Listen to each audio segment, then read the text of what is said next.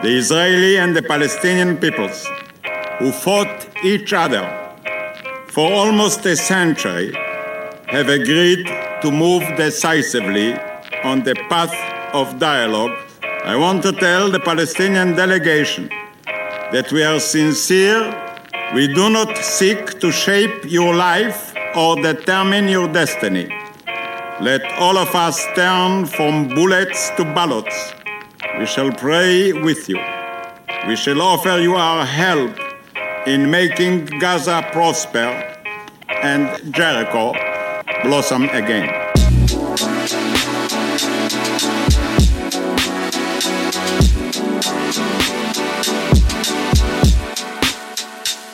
Pues regresamos y vamos a tocar un tema que a mí me parece interesantísimo.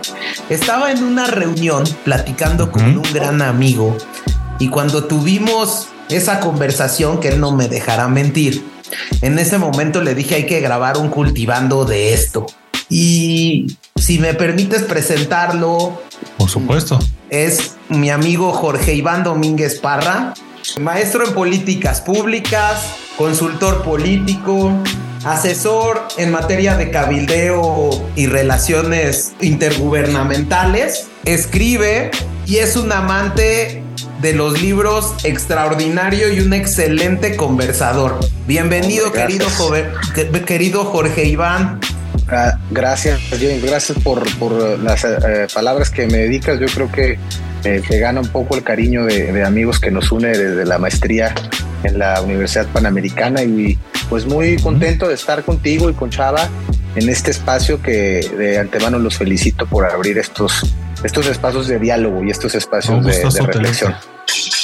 Gracias. Aparte de todo, Chavita tiene eh, una firma que se llama Gobernarte y que más adelante, al final de esta conversación, a ver si nos platicas un poquito más de esto. Con gusto.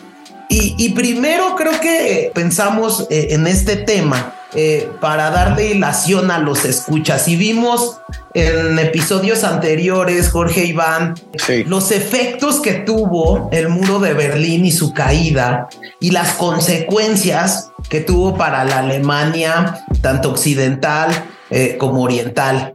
Y ahora queremos hablar, y precisamente creo que por eso eh, genera esta hilación, un muro que se encuentra vivo, y ese muro está en una de las ciudades más importantes e históricamente más importantes del mundo, que es Jerusalén.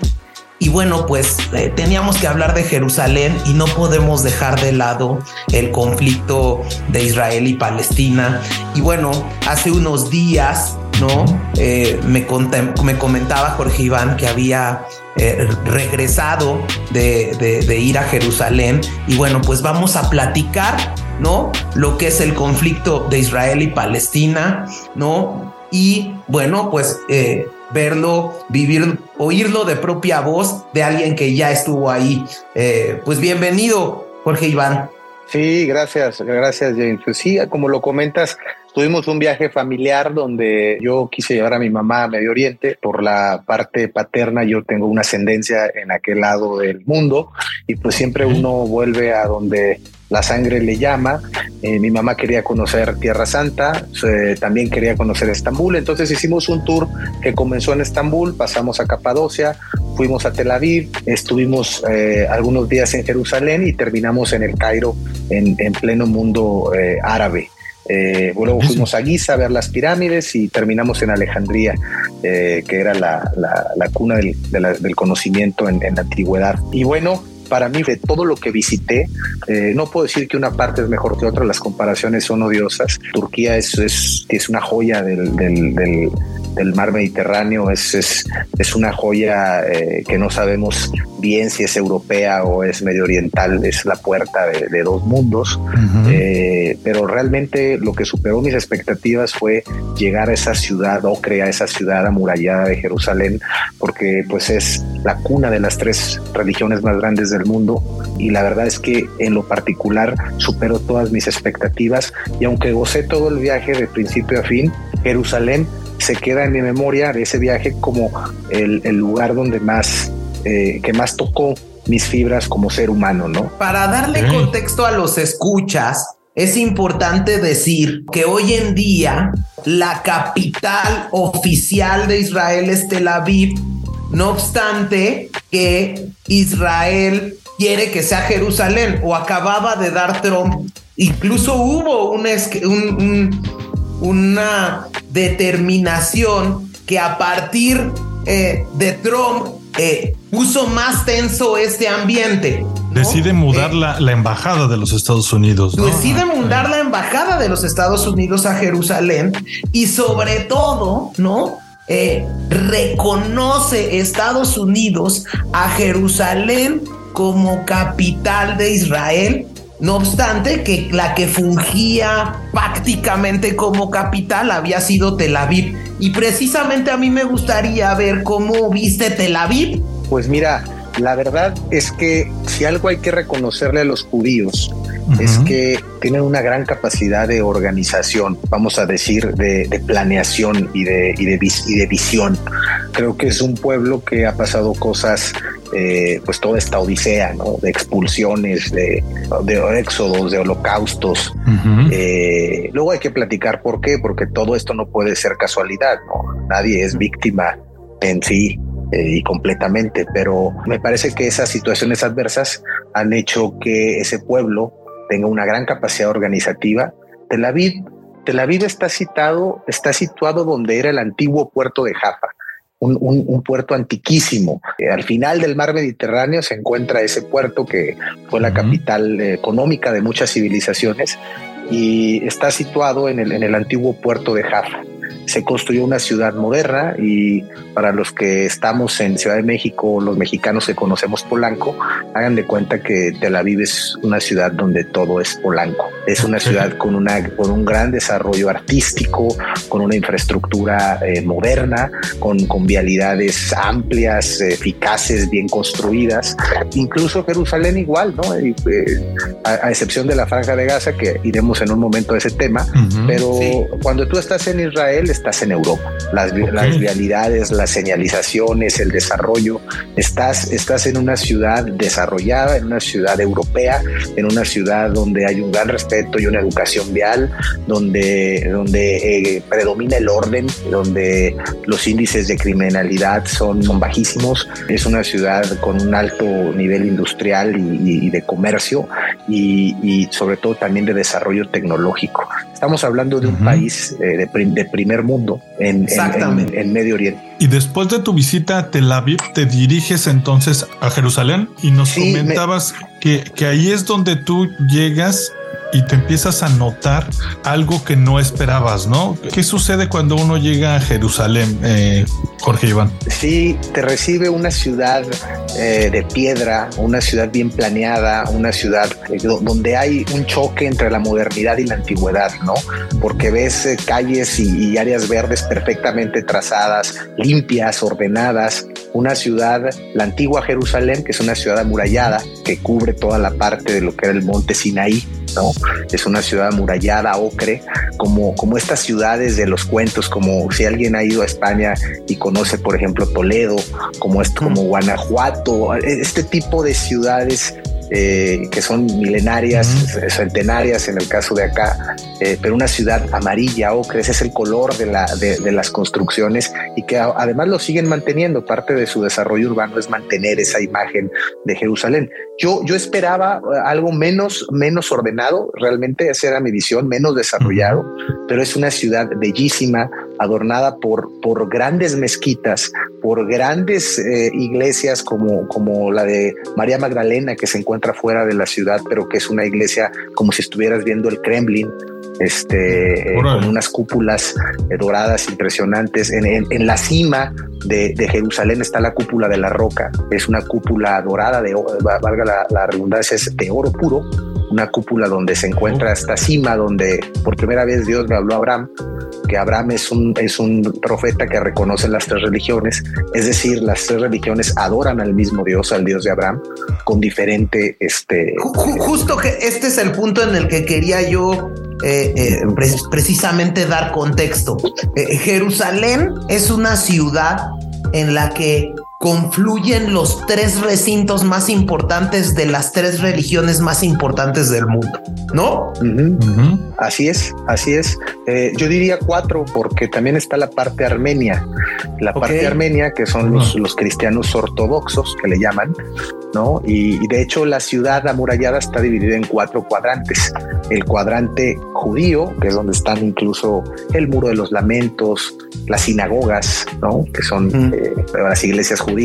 La parte musulmana, que es donde está la cúpula de la roca, donde, donde, donde están las mezquitas, que no puedes entrar, ¿eh? Cuando eres turista, nada más que yo como tengo la barba tupida, eh, pues pensaban que era yo este Habibi, ¿no? O sea, pensaban que era este árabe y, pudimos entrar realmente a todas, tanto a las sinagogas como a las mezquitas y a las iglesias. Y luego está la parte cristiana, ¿no? Y, y estas partes, estas cuatro cuadrantes han convivido por miles de años y han convivido en, en un respeto al interior de la ciudad donde, donde todos eh, conviven, comercian y, respetan su religión. Eh, realmente eh, yo lo que percibí es que si bien las bases de este conflicto tienen una razón religiosa, lo que los tiene confrontados no es la religión, sino los intereses políticos, ¿no? Como en todo. Esa es mi percepción de lo que yo pude percibir. Pero fue, les repito, un gran eh, descubrimiento, eh, ver una ciudad bellísima, una ciudad ordenada. Yo nunca había visto, por ejemplo, tantas galerías de arte por cuadra. Yo creo que es, que es eh, la ciudad donde yo he visto más galerías de arte por cuadrante. ¿no? O sea, hay una gran expresión artística, hay una gran carga cultural, y, evidentemente tiene, tiene una energía Jerusalén. Yo siempre digo, yo vivo en la Ciudad de México, como ustedes, yo siempre digo que esta ciudad tiene una energía que es muy particular, ¿no? Te echa para adelante, que te hace andar acelerado, te, tiene sus, sus características. Bueno, Jerusalén se siente una solemnidad desde que llegas, ¿no? Una solemnidad, una, una, un respeto, una religiosidad y, prácticamente se respira eh, historia y se respira devoción, ¿no? Porque como bien dicen, pues ahí están los lugares sagrados, los lugares más sagrados de las tres religiones más grandes del mundo, como que más gente aglutinan entre sus filas, ¿no? Y, atendiendo a esto que dices, eh, Jorge Iván, eh, yo leía y me encontré una frase de, de, un catedrático de la Universidad de Piura en Perú, ¿no? Que decía esto, es un conflicto más político que religioso y que tiene su origen en los pactos y promesas del Imperio Británico durante la Primera Guerra Mundial. ¿Qué opinas de esto? Completamente de acuerdo con esa con ese resumen.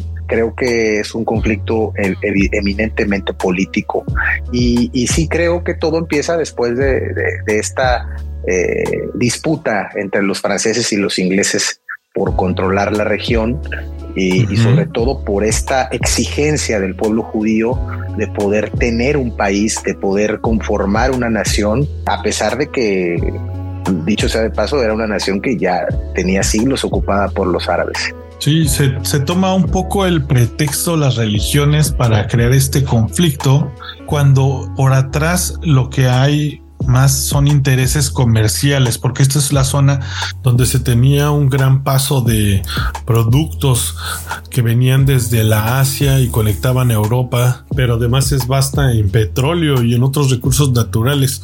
Es, es una zona en, en que le convenía a la Gran Bretaña mantenerla inestable. Y justo creo que eso es un punto que a mí me gustaría tocar, Chavita.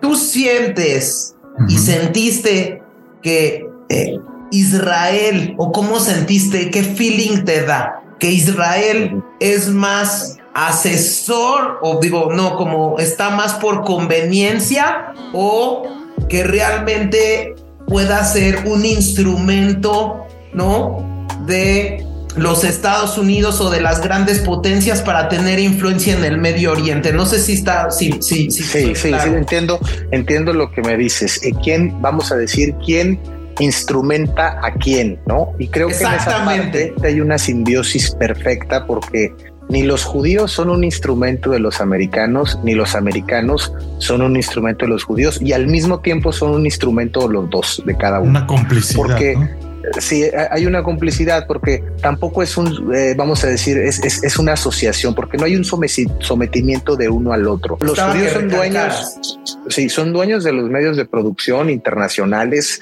eh, son dueños de, la banca. Todos sabemos la influencia que tienen los judíos en, el mundo. Eh, vamos a decir, tienen un, incluso en Estados Unidos, tienen una influencia política importantísima, no determinante o sea, determinante, ¿no? Entonces hay una simbiosis eh, interesante entre ellos, ¿no? Ellos, eh, esta idea sionista de que esa es, esa es su tierra, ¿no? De que es la tierra y de que ellos son el pueblo elegido, incluye en una complicidad a, Estados Unidos que siente que ese pueblo pues tiene intereses importantísimos dentro, dentro de su territorio y su política expansionista. Entonces, eh, creo que se utilizan los dos, los dos son instrumentos, son dos países que son instrumentos, pero bueno, no, no quiero minimizar a Israel, ellos son dueños del sistema de inteligencia más poderoso del mundo. Y, que, pero, pero creo que, o sea, y, y sin duda alguna no estamos minimizando a Israel, pero creo que para poder llegar a ser una potencia como lo está haciendo hoy en día Israel, porque es, es la realidad, es una potencia ya económica, ¿no? Creo que fue indispensable la transferencia de conocimiento que hizo Estados Unidos para formar ese Estado. Y, la estrategia que ahora está tomando Israel, y no sé si tú eh, coincides en esta apreciación, ya no solo es una estrategia militar, sino es más bien una estrategia de ejercer influencia en Palestina para irse adueñando de ella. Y no sé si sea este. este sí, mira, yo te, voy a platicar. Yo eh, contraté un taxi para que me moviera en, Jerusalén y ese taxista con un gran nivel de cultura era árabe, era palestino eh, y, ese taxista nos, eh, te, platico, quisimos ir a, a, a, Betelhem, nosotros conocemos con el nombre de Belén, y entonces nos dijeron, pues vayan al checkpoint, ¿no? Y ahí pasan. Y entonces nosotros pensamos que pues el checkpoint era un lugar donde nos encontramos con un, haz de cuenta que entras a un ceferezo, ¿no? Y, y te esculcan y llegas y entonces pasas este, como si entraras a un cerezo y llegas, haz de cuenta, y pasas del primer mundo al tercer mundo. de repente hay una desorganización brutal, eh, un cúmulo de taxis este, eh, arremolinados afuera, eh, sucio, y de repente se extiende de donde sales, empiezas a ver un muro enorme de concreto que empieza a separar a lo que es Jerusalén de Palestina, que, ese territorio se conoce como la franja de Gaza, ¿no? y, cuando llegas es un contraste durísimo, ¿no? Eh, fuimos a comer a un lugar por ahí de comida árabe. Eh, la verdad es que en condiciones difíciles, los judíos, el pueblo de Israel ha ido comprando territorio, ha ido quitándoles la luz, ha ido cortándoles el agua obligando a los palestinos a vender sus tierras y ellos a ampliar las fronteras de su muro para, para ir poniendo más fraccionamientos para, para las personas judías a costa, a costa del sometimiento del pueblo palestino. Yo no me considero ni, ni, pro palestino ni pro israelí, quiero, quiero ser muy claro, pero la experiencia que yo vi, la experiencia que yo viví ahí, eh, lo que se respira en Palestina, que es una tristeza brutal es una tristeza enorme. Ahí están los mejores murales de Bansky, que es el quien no conozca a Bansky, métase a Google y cheque estos murales de protesta de este artista anónimo. Los, murales más, más, más duros, más, más tristes de Bansky se encuentran en, en en Palestina.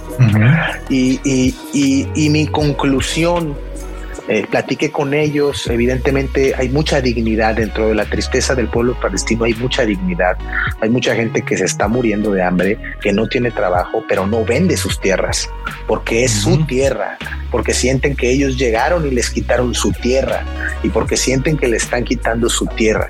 Y aunque es una nación que se está conformando, entre paréntesis, un país, pues eh, eh, sufren cualquier intromisión de, los israelitas. Si alguien va, ellos entran con el ejército y sacan a una persona que quieran sin pedirle permiso a nadie. Los israelitas los tienen acorralados, los tienen, los tienen como si fuera una ciudad cárcel. Y que yo he escuchado que ahí tú eres el que nos vienes a rectificar, porque yo no he visitado eh, Palestina, que se siente este tipo de aire como si hubiera ciudadanos de primera clase y de segunda clase, porque hay caminos y accesos en los que la gente de Israel puede cruzar sin ningún problema, mientras que los palestinos tienen cerrados muchos caminos y se les ahorca económicamente como si fueran, pues, digamos... Eh, y aquí yo creo que habría que dar un poquito de contexto. Es importante decir que el efecto que tuvo la Segunda Guerra Mundial con este éxodo judío, ¿no? Fue el triunfo de los Estados Unidos y cuando los Estados Unidos eh, empiezan a ejercer su hegemonía a través de la creación de la ONU y todas las instituciones que eh, en sí mismo arropan a este sistema occidental, a través de una resolución de la propia ONU se determina la creación del Estado de Israel. ¿No? Y entonces, a los, este, digamos, este entramado jurídico internacional determina que el lugar para los judíos es Israel y es Jerusalén cuando había una sociedad ahí. Digo, eh, eh, estamos luchando, estamos poniendo contexto. y entonces empieza esta influencia, ¿no? Y la parte que se quedan los palestinos, que es esta Cisjordania, se determina la creación de un Estado Nacional Palestino, ¿no? Como para darles ese respeto y en medio ustedes van a poder, si se meten a Google y, y ven esta parte de Israel y Palestina, hay un pequeño pedacito del lado izquierdo que es la franja de Gaza que esa está controlada por un grupo terrorista que se llama Hamas. Los dos palestinos, tanto en la parte de Cisjordania como en la franja de Gaza, pero digamos, el Estado Nacional Palestino es como la manera en la que el occidente quiere respetar, ¿no? A los palestinos, el espacio, digamos, que les quiere dar a los palestinos, del cual él jamás no está de acuerdo. No sé si está es más o menos claro. fue una división que fue muy arbitraria, ¿no? En la que no influyeron los palestinos en, de ninguna manera y en la cual se hicieron secciones ah, después del Tratado de Oslo, también de manera muy arbitraria, ¿no? En la que no se ha dado una democracia.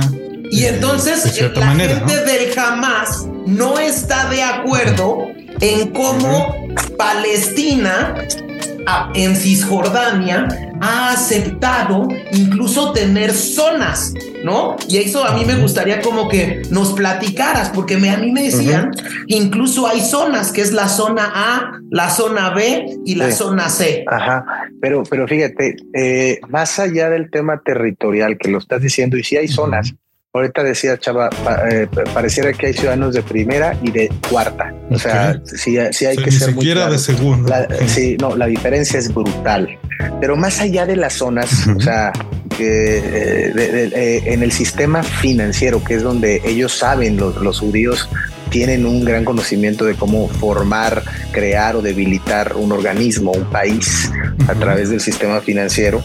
Eh, tienen un control, por ejemplo, de préstamos, donde el palestino no tiene derecho a préstamos ni para vivienda ni para educación, donde están eh, eh, ser palestino en esa zona es tres veces más difícil que haber nacido o diez veces más difícil que haber nacido como, como israelita.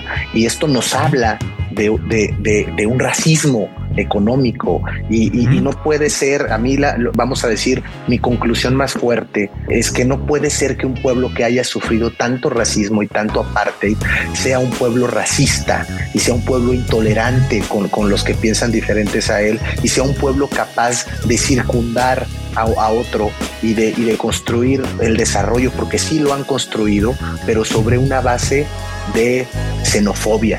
Y, no puedes creer que un pueblo con esas características.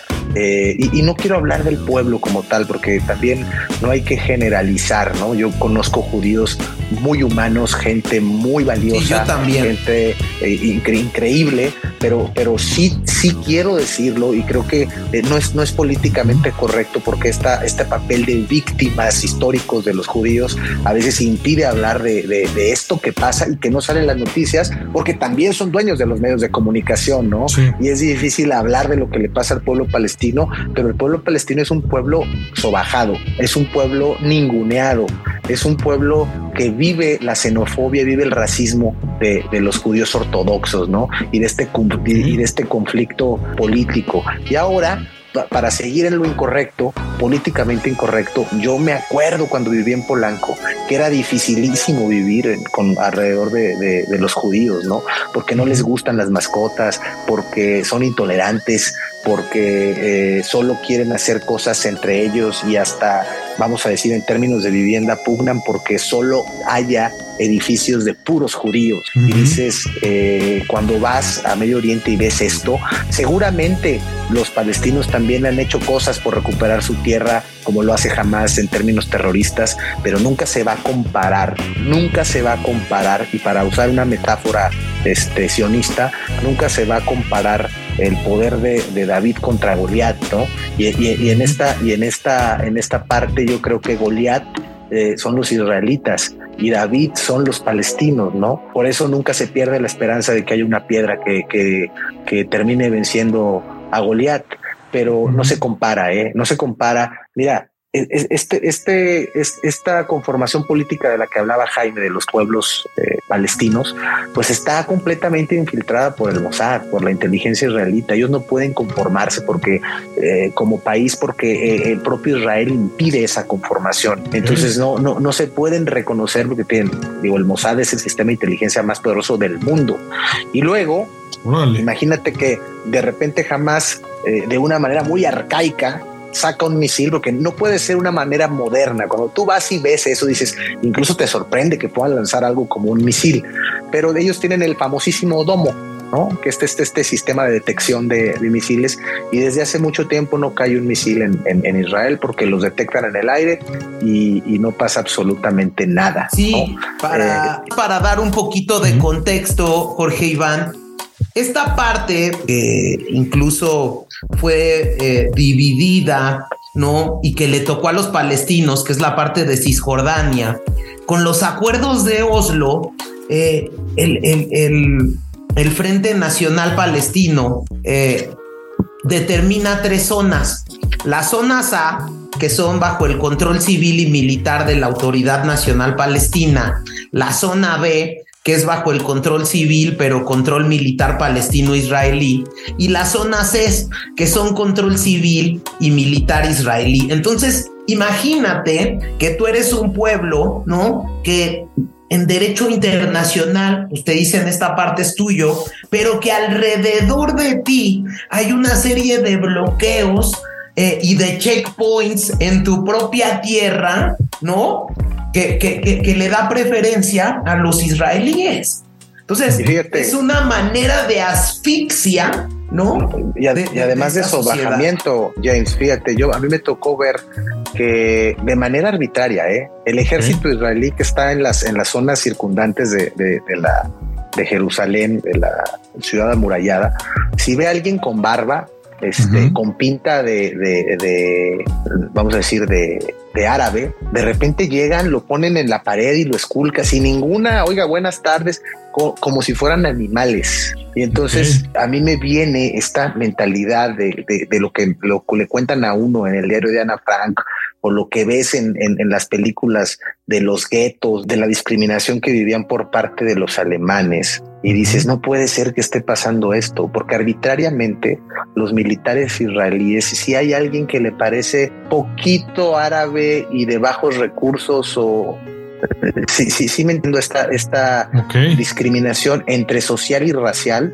Lo avientan contra la pared, lo esculcan y al último, ah, ya vete, no traes nada, go. O sea, dices, oye, ¿qué onda? Pues no, no es un puerco, no es, no es un perro. Digo que ni a los animales se les debe tratar así, pero la verdad es indignante, es indignante. A mí me dolió mucho eh, esa parte y, y, cuando platicas con palestinos ves un gran dolor generalizado, una gran indignación, pero también una, una dignidad. Hay una dignidad de los pueblos árabes que siguen ahí, que saben que es su tierra, que está ocupada por, por una potencia que los sobrepasa en todo, pero que al último ellos están dedicando su vida a, a, estar ahí, ¿no? ¿Y Entonces, a, a, resistir. Y tú que eh, viviste en carne propia este tipo de accesos, ¿qué tan difícil es moverse entre zonas como turistas? Es, es como visitar una ciudad que es al mismo tiempo una cárcel. Es una ciudad, así como Jerusalén es una ciudad amurallada por unas murallas hermosas de piedra eh, ocre. Eh, Palestina es una ciudad amurallada por un muro de concreto. Es una ciudad dentro de una cárcel, ¿no? Una cárcel enorme. La verdad es que eh, da mucha tristeza, ¿no? ahí en, la, en, la, en, la, en las bardas puedes ver mucha iconografía burlándose de Trump, evidentemente del lado palestino, ¿no? Ves, por ejemplo, cosas como no make war, make, make humus, por ejemplo, ¿no? Este, ves este palomas de la paz eh, con un chaleco antibalas, ¿no? Ves eh, ves protestas artísticas, eh, pero es entrar, como me lo estás preguntando, Chava, es entrar a una ciudad que es al mismo tiempo una cárcel. ¿No? Y, es al mismo tiempo un gran gueto, ¿no? Y, se respira tristeza, o sea, y se respira pobreza y se respira eh, indignación. Es, es, un gran contraste. También no me esperaba esa, y luego yo iba con mi novia, mi mamá y mi hermana, con tres mujeres, y cuando pasas pues sí es un gran contraste, ¿no? Yo lo primero que, fue es, eh, pues me preocupé mucho, ¿no? Porque sí se veía pasar, como dicen ustedes, del primer mundo al tercer mundo. Luego nos encontramos que es un tema evidentemente visual, la gente es muy amable, la gente en Palestina se alegra de que vayas de otro país. Pero entonces sí se ve que, han asfixiado, que han asfixiado el desarrollo su realidad. Y eso es algo que, que sí quiero ser muy enfático. Toda la gente que vimos en Palestina y que nos decían, oigan, ustedes son mexicanos, platiquen por favor lo que están viendo acá, porque eso no sale en los medios de comunicación, eso está restringido, por favor vayan y, y, lleven el mensaje de este sufrimiento que estamos viviendo los pueblos palestinos. O sea, si ves un, un, sentido de asfixia. Completamente, de, de, asfixia eh, eh, indignante. Yo creo que cualquier persona que no conozca el conflicto, que vaya de manera natural sin saber qué está pasando, eh, sale de Palestina con una gran tristeza en la cara y en el corazón. Oye, Jorge Iván, ¿y fuiste a la franja de Gaza? Sí, mira, eh, yo fui porque ahí dentro de, Palestina está uh, Betlehem, Belén, que es donde está la iglesia de eh, donde se dice se erigió donde nació Jesucristo. Nosotros no fuimos propiamente a, un, sí fuimos a un, a un viaje eh, religioso, pero a, vivir las tres religiones. Un viaje religioso laico. Sé que, sé que pudiera parecer contradictorio, pero fuimos a ver las tres, a presenciar los lugares de las tres religiones y dentro de eso, pues queríamos ir a Belén, ¿no? Porque tú ya saben, Belén es donde, donde nació Jesucristo, ¿no? Entonces fuimos y cruzamos con esa, con esa misión, ¿no? Pero nunca nos esperamos ver esa, esa parte, ¿no? Y, evidentemente sí hay, sí hay ataques eh, de gente protestando, sí hay eh, conflictos, eh, ataques violentos de, los palestinos, pero yo creo que eso es lo que genera la represión. Cuando tú reprimes a una persona o reprimes a un pueblo, eh, siempre la violencia va a ser una respuesta, ¿no? Una respuesta que hay que esperar. Pero por una piedra que lancen los palestinos, eh, nos, nos, nos, platicaban los, los, los, palestinos cuando cruzamos que han bombardeado incluso donde hay escuelas, los israelitas, no los judíos. O sea, pasan los aviones y si ven que cerca de una escuela hay un sospechoso o hay un grupo eh, criminal, ellos no tienen, vamos a decir, la, la, la humanidad de, tal vez esperar a que se vayan de esa, de esa región donde hay civiles y bombardean. Y del lado. lamentablemente. Y, Jorge Iván, y por ejemplo, por parte del, del, pueblo de Israel o de la gente, de los habitantes israelitas, ¿tú sentiste que había cierta, una cierta indiferencia o, digamos cómo se siente el ambiente o no sé si llegaste a platicar con habitantes de allá, qué es lo que ellos opinan sobre este conflicto? Eh, ¿No se meten o hay algún tipo de indiferencia? Simplemente lo dejan pasar. Mira, yo siento que sí hay una indiferencia, ¿no? Y además hay una idea supremacista, hay una idea supremacista de ser el pueblo elegido, de, que esa parte del, planeta les pertenece por, por, por, una cuestión divina, ¿no? Entonces sí, sí, sí se ve, digo, si hay una negación, tal vez no quieren ver ese conflicto y bueno, pues parte de lo que, no lo quieren ver, pues es que han, subido unos muros y unas y unas bardas precisamente para no verlo, ¿no? O sea, es, es este evidente que no que no quieren ver esa realidad y, y, es difícil, ¿no? Es difícil para ellos, pero el pueblo israelí creo que dentro de todo eh, pues también hay, hay, hay, demasiada gente consciente también, ¿no? En todas las religiones y seguramente quiero pensar que hay, que hay, que hay israelíes que, que, no ignoran el problema y que, y que pueden ver esa, esa idea supremacista sobre los palestinos como una incongruencia histórica. Este, seguramente serán los menos. Recordemos que ahí en Israel es donde está el mayor número de judíos ortodoxos. Y pues bueno, eh, siempre el radicalismo pues eh, hay, un, hay una visión muy egocéntrica de, los problemas. No, y ahora que ganó el, partido, digamos, eh, de derecha en Israel, ¿no? Me imagino que va a haber aún más este, separación entre los pueblos. A mí eh, igualmente me indigna, yo como digo, lo que conozco lo, lo conozco por algunos canales de noticias y pues sí me sorprende o escuchar como pues pueblos que supuestamente emanan de la misma raíz y de la misma tierra y de las y de una religión que comparte un Dios, pues tengan un desacuerdo tan fuerte, ¿no? Sí, claro, y fíjate que es, es, es, es también eh, eh, contradictorio, ¿no? Un poco cómico este, en términos de geopolítica e historia como Jerusalén en sus raíces etimológicas significa ciudad de paz y por una u otra razón nunca ha estado en paz, ¿no? Siempre ha sido, siempre ha sido una, una, un territorio donde el conflicto ha prevalecido, ¿no? Es, es un territorio donde, pues todos esos territorios es donde tenemos registro que surgieron las primeras civilizaciones, ¿no? Mesopotamia, eh, toda esa parte eh, es donde hay, eh, vamos a ir, inicia la parte de la civilización.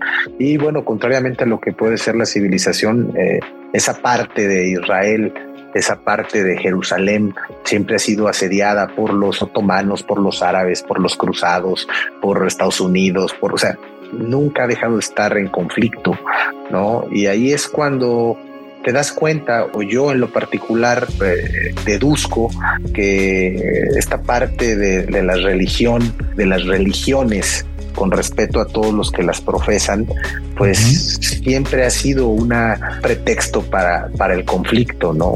Eh, dice el Dalai Lama que la mejor religión es ser buena persona, ¿no?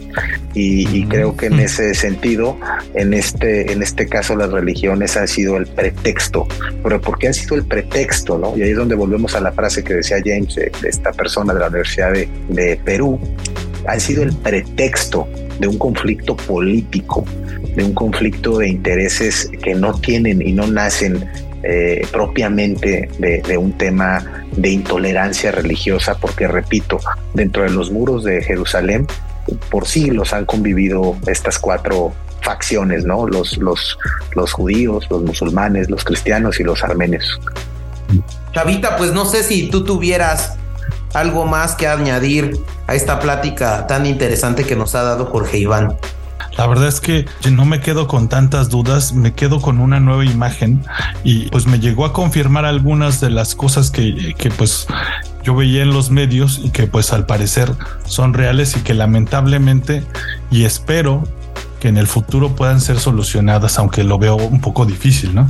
Oye, Jorge Iván, y platícanos un poco de gobernarte. Sí, pues mira, este gobernarte es eh, una consultoría que Eh, fundé hace seis años, eh, nos dedicamos eh, a varias cosas. la que más me gusta y prácticamente es en la que menos clientes hay, pero, pero en la que más me gusta es el diseño y la evaluación de políticas públicas. Nos dedicamos y ahí tal vez donde hay más clientes es en la gestión de campañas políticas, en la planeación estratégica de la contienda electoral. Y a las empresas nos dedicamos a planeación eh, de incidencia en el sector público, lo que se conoce en Estados Unidos como lobbying o cabildeo en México, ¿no? Hay un gran eh, sentido peyorativo de lo que es el cabildeo, se confunde con tráfico de influencias, pero realmente el cabildeo pues es trazar una ruta de incidencia pública de los intereses de las empresas para hacer más fuerte su posición en el ecosistema político. Nosotros eh, tenemos una metodología de cabildeo para poder hacer que tanto organizaciones de la sociedad civil como empresas puedan conseguir sus objetivos, pero no al menoscabo de la ley, sino aprovechando precisamente las oportunidades que el sistema legal y político puedan presentar. Esas son en general las cosas que hacemos. Hace un año abrimos la parte de la encuestadora. Hemos estado encuestando procesos electorales y estudios de opinión social. Desde hace un año hemos estado eh, encuestando y bueno, pues ha sido un área de oportunidad, una nueva área de negocio, la encuestadora que nos ha abierto mucho los ojos y nos ha dado muchos datos eh, y también ha sido una gran eh, apuesta, ¿no? Y ahorita estamos apuntalando esa parte, la parte de la encuestadora, con resultados muy, muy, muy interesantes, ¿no? Entonces, eso es a lo ¿Cómo estás en, ¿Cómo estás en Instagram, Jorge Iván? ¿Es arroba gobernarte? Eh, arroba gobernarte, sí, es gobernarte, es de gober, govern de gobierno y arte de arte, valga la redundancia, es el arte de, del, gobierno, ¿no? De nosotros creemos que la política, la política como todo eh, actividad humana, cuando se hace con pasión, con visión y cuando se trasciende eh, la parte egoica, puedes encontrar en, el gobierno una posibilidad de creación de crear cosas, ¿no? Y por eso vinculamos estas dos palabras, arte y gobierno, gobernarte. Y así estamos en redes sociales. Interesante. Y querido Jorge Iván, eh, tú sabes el gran cariño que te tengo. De verdad, mi querido James. Es, un gran amigo mío. Nos conocimos, somos colegas, compañeros de la maestría. Eh, de verdad, es, es, riquísimo eh, leer a Jorge Iván. Jorge Iván publica eh, y tiene eh, su editorial en Forbes. Eh, los recomiendo mucho sus textos, son muy buenos. Gracias. muy amable. Y también te quería, antes de despedirte, agradecerte mucho pues toda esta plática tan rica. Como te dije ese día de la, de la reunión, creo que va a salir un cultivando bastante bueno de esto. y creo que fue así. Se logró. Y, bueno, pues tres cosas. Creo que eres un gran amante de los libros y entonces no quiero de dejar de pedirte, no quiero dejar de pedirte que nos des una recomendación de un libro, ¿no? Una recomendación de un podcast, porque este año eh, Jorge Iván eh, cultivando está apoyando el, podcasting al ser un podcast. Y, bueno, pues estamos pidiéndole a cada uno de nuestros ideólogos un podcast. Y por último, la rola que quieras eh, poner de tu gusto musical o bien eh, que tenga que ver eh, con el tema de que platicamos. Entonces, bueno, pues sí, adelante, mi Jorge Iván. Mira, en términos de lectura, voy a recomendar tres libros. Si ustedes quieren revivir una, una época de la historia interesantísima en la que coincide Julio César y Marco Tulio Cicerón, el conquistador más seductor de todos los tiempos después de Alejandro Magno y el padre del derecho romano, que es el derecho que nos rige, ¿no? Las bases del derecho que nos rigen hoy en día. Les recomiendo La columna de hierro de Taylor Cadwell, que para mí es la mejor novela histórica, que es mi género favorito. Es la mejor novela histórica que yo he leído. Si ustedes quieren mejorar en cuestiones de rendimiento, de poder modificar su mente y de poder alcanzar un nivel de conciencia mm, más pleno, les recomendaría Deja de ser tú de Joe Dispensa. Y si alguien eh, que nos está escuchando está pasando por la pérdida de un ser querido, o todavía no puede entender eh, la partida de algún ser que se haya ido de su vida, le recomendaría el libro tibetano de la vida y de la muerte de Sogyal Rinpoche que es como un bálsamo para esos, para esos momentos. En la parte de podcast, tengo que ser muy honesto, eh, leo mucho, escucho poco, veo menos, pero pues de repente a mí me gusta escuchar el café de la mañana que produce Reforma, ¿no? Me parece una manera muy práctica de... Buenísimo, me gusta mucho. De los temas del día. Y hablando de, de, los muros, hablando de los muros que, que, deben ser derribados porque ninguna muralla ha podido con, con, eh, con ningún éxodo, con ninguna a limitar ningún pueblo. Tarde o temprano las, las murallas son, son derribadas, ¿no? Ni la gran muralla china aguantó la invasión mongola, ni, ni, ni, el muro de Berlín eh, pudo separar a las Alemanias, como tampoco ese muro de los israelitas va a poder eh, domar al, al, pueblo eh, palestino recomendaría esta canción de, de, Scorpions, ¿no? Eh, esta canción de Wind of Change, Vientos de Cambio. Buenísima. Que creo que creo que no, no deja de ser, no deja de ser vigente, ¿no? Perfecto. Pues nos vamos con tu propuesta. Muchísimas gracias por las recomendaciones de los libros. A mí se me hicieron muy interesantes. Creo que nos diste tres recomendaciones bastante diversas y, que creo que valen la pena checarlas para nuestros escuchas, ¿no, James? Sí, y me y quiero comprometer y cerrar el compromiso de volver al cultivando de Jorge Iván. Sí. Claro, claro, claro, yo estoy listo, yo estoy listo. Te había dicho que me gustaría hablar mucho de la historia de la guerra. Este es una parte de la historia que, que, me apasiona, este, porque es la más que de la parte de la guerra, un poco de la estrategia, eh, desde la de la creatividad humana en tiempos de, de crisis este, y cuando quieras, James, tenemos una plática pendiente sobre ese tema, Chava.